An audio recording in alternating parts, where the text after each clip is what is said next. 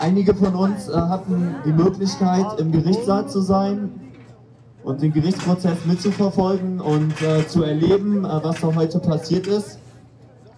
Aber die überwiegende Mehrzahl von uns äh, war natürlich hier draußen auf der Kundgebung. Und ähm, wir werden jetzt aber erfahren, was jetzt äh, heute Nachmittag im Gericht passiert ist. Und zwar werden jetzt nochmal äh, die Anwälte der Nebenkläger, der Betroffenen mit uns sprechen und uns das berichten. Herzlich willkommen. Hallo allerseits, schön, dass ihr hier seid.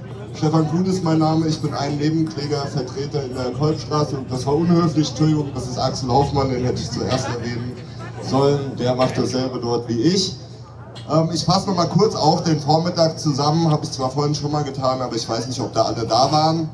Also der Tag heute hat sich vor allem dadurch ausgezeichnet, dass zum ersten Mal endlich zehn Jahre, mehr als zehn Jahre nach dem Bombenanschlag der Kolbstraße sich die Betroffenen, die Opfer Gehör verschaffen konnten, ihre Sicht der Dinge darstellen, uns erzählen konnten, ja, wie, wie es sich anfühlt, wie es sich anfühlt, wenn man einen Bombenanschlag, wenn man Opfer eines Bombenanschlags wird, was man erst gar nicht mitkriegt, wenn Nägel in den Körper eindringen, wenn man häufig operiert werden muss, wenn man die körperlichen Folgen hat. Viele von den Herren, die wir heute gehört haben, konnten nie wieder richtig, nie wieder so arbeiten wie vorher. Es hat sich auf ihre Psyche niedergeschlagen. Jeden Morgen, wenn sie in den Spiegel geschaut haben, haben sie, ja, haben sie einen anderen Menschen gesehen als davor. Ähm, psychisch natürlich die ganze Belastung. Das wurde dann noch ähm, davon getoppt, anstatt dass sich richtig um die Opfer gekümmert wurde, wie man sich um Opfer kümmert sind sie teilweise als Verdächtige behandelt worden. Ich meine, man muss sich mal vorstellen, das fand ich eines der eindrucksvollsten Dinge. Sowas erfährt man auch nicht aus den Akten, sondern sowas hört man hier von den Betroffenen. Die beiden Menschen, die am nächsten an diesem Fahrrad mit der Bombe vorbeigelaufen sind, das waren gute Freunde, die kannten sich von Kindesbeinen an. Dann ähm, explodiert die Bombe. Der eine ruft nach seinem Freund, kann aber nichts mehr hören ist danach drei Tage im Koma, erkundigt sich danach, wie geht's meinem Freund, lebt er noch, was ist mit ihm? Und ihm wird keine Auskunft gegeben. Er darf mit ihm keinen Kontakt aufnehmen, weil er tatverdächtig sein soll. Also das fand ich etwas, was ich heute hier gehört habe. Da, da bekommt man auch als Anwalt Gänsehaut. Das war, das haben wir heute bei drei Leuten gehört, auch bei dem letzten Zeugen, der heute vernommen war.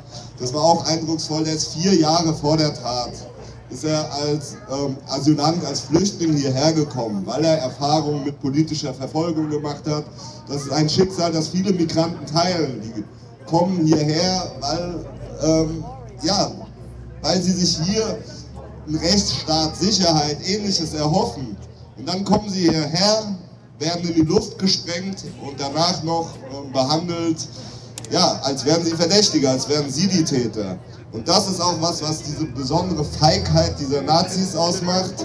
Die suchen sich nicht die Starken der Gesellschaft. Die zielen ja gerade darauf ab, Flüchtlinge, Asylanten, die schwächsten Leute, die, die unsere Solidarität und Hilfe brauchen, die wollen die vertreiben, wollen sie umbringen. Und das, finde ich, ist heute sehr, sehr gut rausgekommen. Das ist das, was bis jetzt passiert ist. Ich, wir sollten auch noch was dazu sagen, was wir von diesem Prozess noch erwarten können leider denke ich viel mehr als das, was wir gesehen haben, nämlich eine menschenverachtende Tat, die von Anfang an für sich selbst gesprochen hat. 5,5 Kilo Sprengstoff und 800 Zimmermannsnägel an einem Sommernachmittag in einer belebten Straße im Zentrum der türkischen Gemeinde Kölns aufzustellen. Diese Tat spricht für sich selbst. Das haben wir letzte Woche gehabt. Diese Woche hatten wir die Stimmen der Betroffenen, der Opfer, das wird noch weiterkommen. Viel mehr wird nicht kommen. Wir werden hier nicht, leider nicht, was nahe liegt, örtliche Unterstützer, das da in Köln. Ich meine, die, die Attentäter müssen irgendwo geschlafen haben, die müssen irgendwo die Bombe zusammengebaut haben. Wir werden nicht mehr rausfinden, jetzt zehn Jahre später, wer ihnen dabei geholfen hat. Wir werden auch leider nicht, in, nach unserer Akte gibt es Anhaltspunkte. Einer der Angeklagten war 40 Kilometer vom Tatort weg, wo er sonst nie war und sehr weit von sich zu Hause. Ein anderer Angeklagter hier hat ähm, im September 2003, 2003 und im November 2004, also nach der Tat, ähm, über eBay ähm, Teile von Modellflugzeugen und von Funkfernsteuerung und so weiter angeboten, wie sie auch ähm, bei dieser Bombe in der Kolbstraße verwendet wurden. Ähm, es mag ein Zufall sein, es kann auch ein, der ekelhafte Nazi-Humor sein. Nach dem, äh, Im November 2004 hat er sie über Ebay angepriesen als nagelneu. Aber leider, ähm, das spricht für sich, aber es wird leider nicht möglich sein, ihnen nachzuweisen, dass sie an dieser Tat beteiligt waren.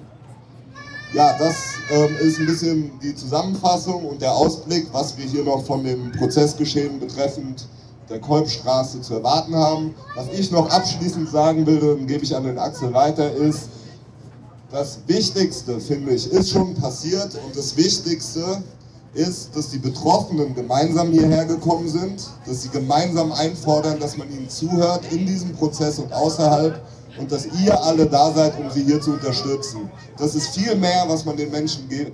Das ist das Wichtigste, was man diesen Menschen geben kann. Und das finde ich sehr schön und da möchte ich mich bei euch bedanken.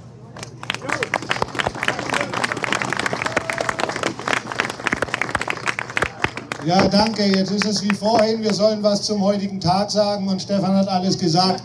Ich will nur noch zwei Sachen hinterher schieben. Ich habe die meisten von den Verhandlungstagen in diesem Gerichtssaal gesessen. Es macht einen Unterschied, dass ihr heute da wart. Es macht auch einen Unterschied, ob sonst Besucher da sind. Es ist wichtig, dass ihr hier seid. Es ist wichtig, dass regelmäßig Menschen hier sind, die zeigen, die Öffentlichkeit wacht über diesen Prozess. Wir haben mehr Spielräume. Die Betroffenen werden anders gesehen, wenn der Druck da ist. Deswegen bedanke ich mich nochmal bei denen, die das hier organisiert haben und bei denen, die heute da sind, aber auch bei denen, die an anderen Verhandlungstagen aus Solidarität da sind und uns unterstützen.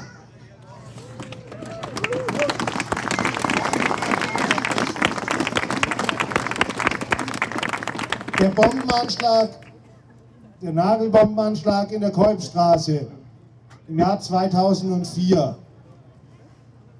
weist alle Eigenschaften auf, die die anderen Morde des NSU auch aufgewiesen hat aber in einer solch extremen Art und Weise, in einer so zugespitzten Art und Weise, dass es keinen Zweifel mehr geben durfte, dass das ein rassistisch motivierter Anschlag war. Die Polizei, die am Tatort war, hat alles eingesammelt, das haben wir letzte Woche gehört.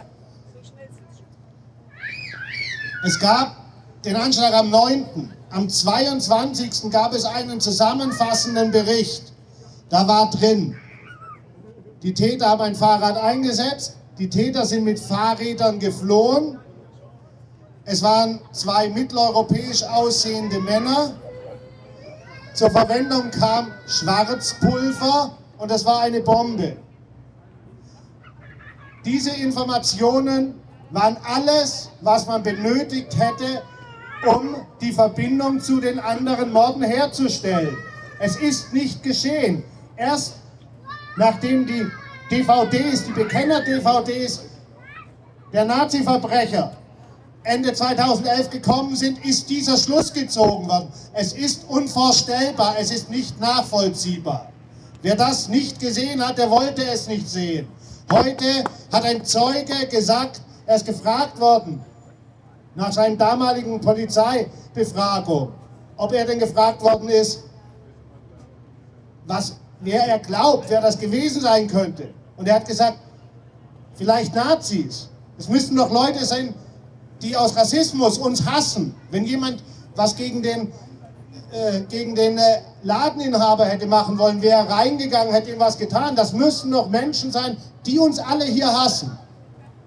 Und das hat niemand ernst genommen. Und nach den Tagen, die ich jetzt hier verbracht habe, verstehe ich es noch weniger.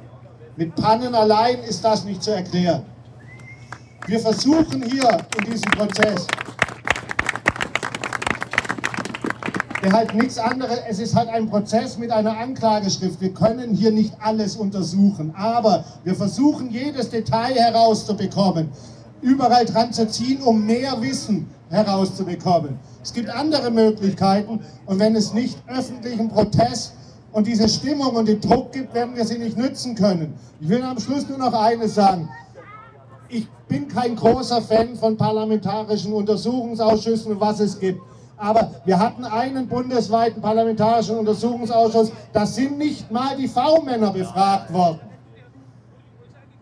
Natürlich braucht es weitere solche Ausschüsse. Diese Fragen müssen gestellt werden. Das wird nicht passieren, wenn nur im Parlament allein diskutiert wird. Das wird nur dann passieren, wenn die Öffentlichkeit weiterhin Druck macht, wenn diese Fragen gestellt werden und wenn alle, alle Menschen, die gemeinsam ihr Leben wollen und die gegen Nazis stehen, sagen, wir hören nicht auf, Druck zu machen, bevor das aufgeklärt ist. Denn das kann das Gericht hier nicht. Aber das kann geschehen. Das kann aber nur dann geschehen, wenn wir weiterhin dafür Druck machen, wenn wir auf die Straße gehen und überall, wo wir Möglichkeiten haben, uns dafür einsetzen. Und weil das geschieht, auch mit so einer Demonstration, bedanke ich mich nochmal bei allen Organisatorinnen, Organisatoren und bei euch, die hier in diese Kälte gekommen seid. Vielen Dank. Ja, und wir bedanken uns ganz herzlich bei Ihnen, Alexander Hoffmann und Stefan Kuhn die Anwälte der Betroffenen. Äh, dank Ihnen äh, haben wir Einsichten darin, was da im Gerichtssaal vor sich geht. Vielen herzlichen Dank.